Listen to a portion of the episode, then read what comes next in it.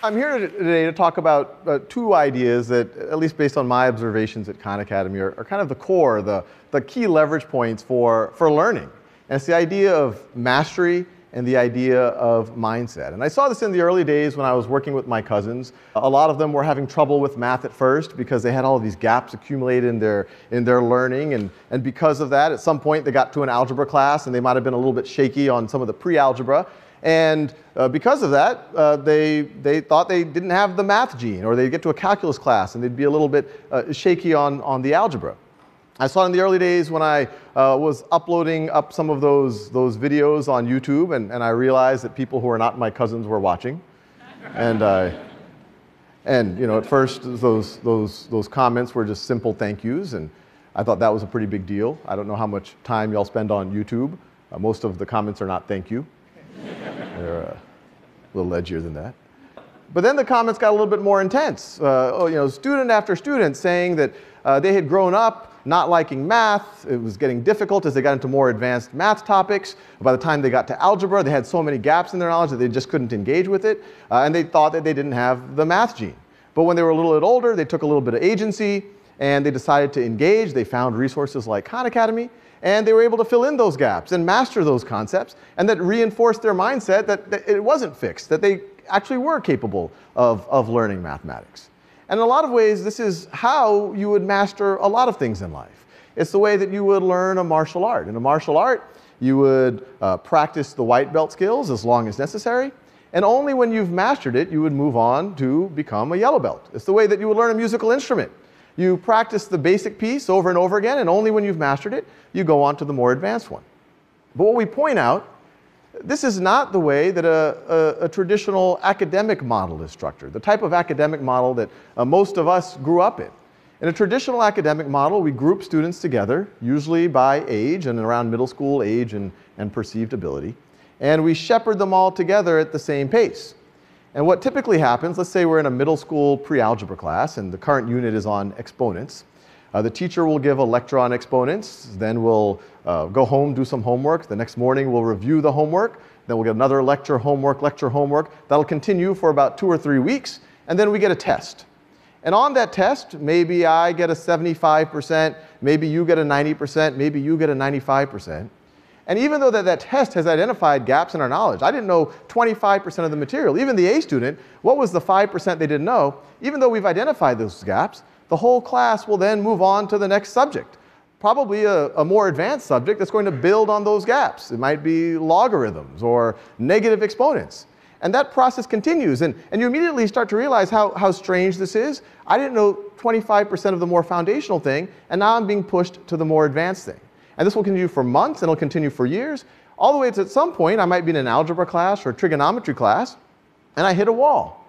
And it's not because algebra is fundamentally difficult or because uh, uh, the student isn't bright. It's because I'm seeing an equation and they're dealing with exponents and that 30% that I didn't know is, is showing up. And then I, I, start, and then I start to disengage. And to appreciate how, how absurd that is, imagine if we did other things in our life that way. Say home building. so we bring in the contractor, say, told we have two weeks to build the foundation, do what you can. so they, they do what they can. Maybe it rains, maybe some of the supplies don't show up. And uh, two weeks later, the inspector comes, looks around, says, okay, the concrete's still wet right over there. That part's not quite up to code. I'll give it an 80%. Say, great, that's a C, let's build the first floor. Same thing. Yeah, we have two weeks, do what you can. Inspector shows up in two weeks. It's a 75%. Great, that's a D plus. Second floor, third floor. And all of a sudden, while you're building the third floor, that whole structure collapses.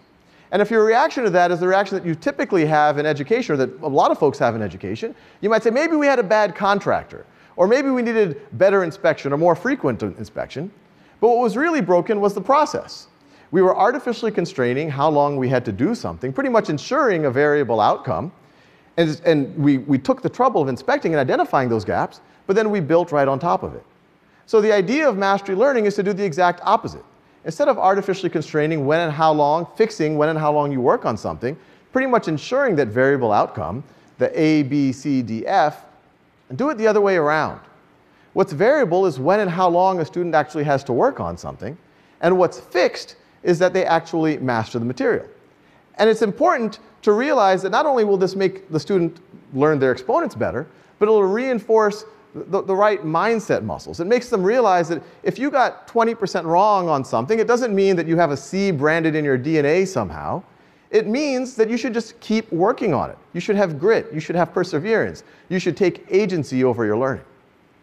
Now, a lot of skeptics might say, well, hey, this is all great. Philosophically, this whole idea of mastery based learning and its connection to mindset, eh, students taking agency over their learning, makes a lot of sense, but but, but it seems impractical. To actually do it with students, it seems like every student would be on their own track. They would have to be personalized. You would have to have private tutors. You would have to work worksheets for every student. And, and there were experiments. These aren't new ideas. There were experiments in Winnetka, Illinois 100 years ago where they did mastery-based learning and they saw great results, but they, but they, they said it wouldn't scale because it was logistically difficult. And the, the teacher had to give different worksheets to every student, give on-demand assessments. But now today, it's, it's no longer impractical. We have the tools to do it. Students need an explanation at their own time and pace. Well, there's on-demand video for that. They need practice, they, have feed, they need feedback. Well, there's, there's, there's adaptive exercises. It's readily available for students. And when that happens, all sorts of neat things happen. One, the students can actually master the concepts, but they're also building their growth mindset, they're building their grit, their perseverance, the, they're taking agency over their learning. And all sorts of beautiful things can start to happen in the actual classroom. Instead of it being focused on the lecture, students can interact with each other. They can get deeper mastery over the material. They can go into simulation, Socratic dialogue. And you know, to appreciate what we're talking about and, and kind of the, the, the, the tragedy of, of lost potential here, I like to give a, a little bit of a, a thought experiment. If we were to go 400 years into the past to Western Europe, which even then was one of the more literate parts of, of the planet, you would see that about 15% of the population knew how to read. And I suspect that if you ask someone who did know how to read, say a member of the clergy, what percentage of the population do you think is even capable of reading? And they might say, well, with a, a great education system, uh, maybe, maybe 20 or 30%. But if you fast forward to today, we know that that prediction would have been wildly pessimistic, that it's pretty close to 100% of the population is capable of reading. But if I were to ask you a, a similar question, what percentage of the population do you think is capable of truly mastering calculus or understanding organic chemistry or, or being able to contribute to, to cancer research? A lot of y'all might say, well, with a great education system, maybe 20, 30%. But what if that estimate is just based on your own experience in a non mastery framework? Your own experience with yourself or, or, observing your peers, where you're being pushed at this set pace through classes, accumulating all these gaps. Even when you got the A, that 95%, what was that 5% that you missed? And it keeps accumulating all the way that you get to a more advanced class, and all of a sudden you hit a wall and say, Oh, I'm not meant to be a cancer researcher. I'm not meant to be a physicist. I'm not meant to be a mathematician. And I suspect that that actually is the case, but if you were allowed to be operating in a mastery framework.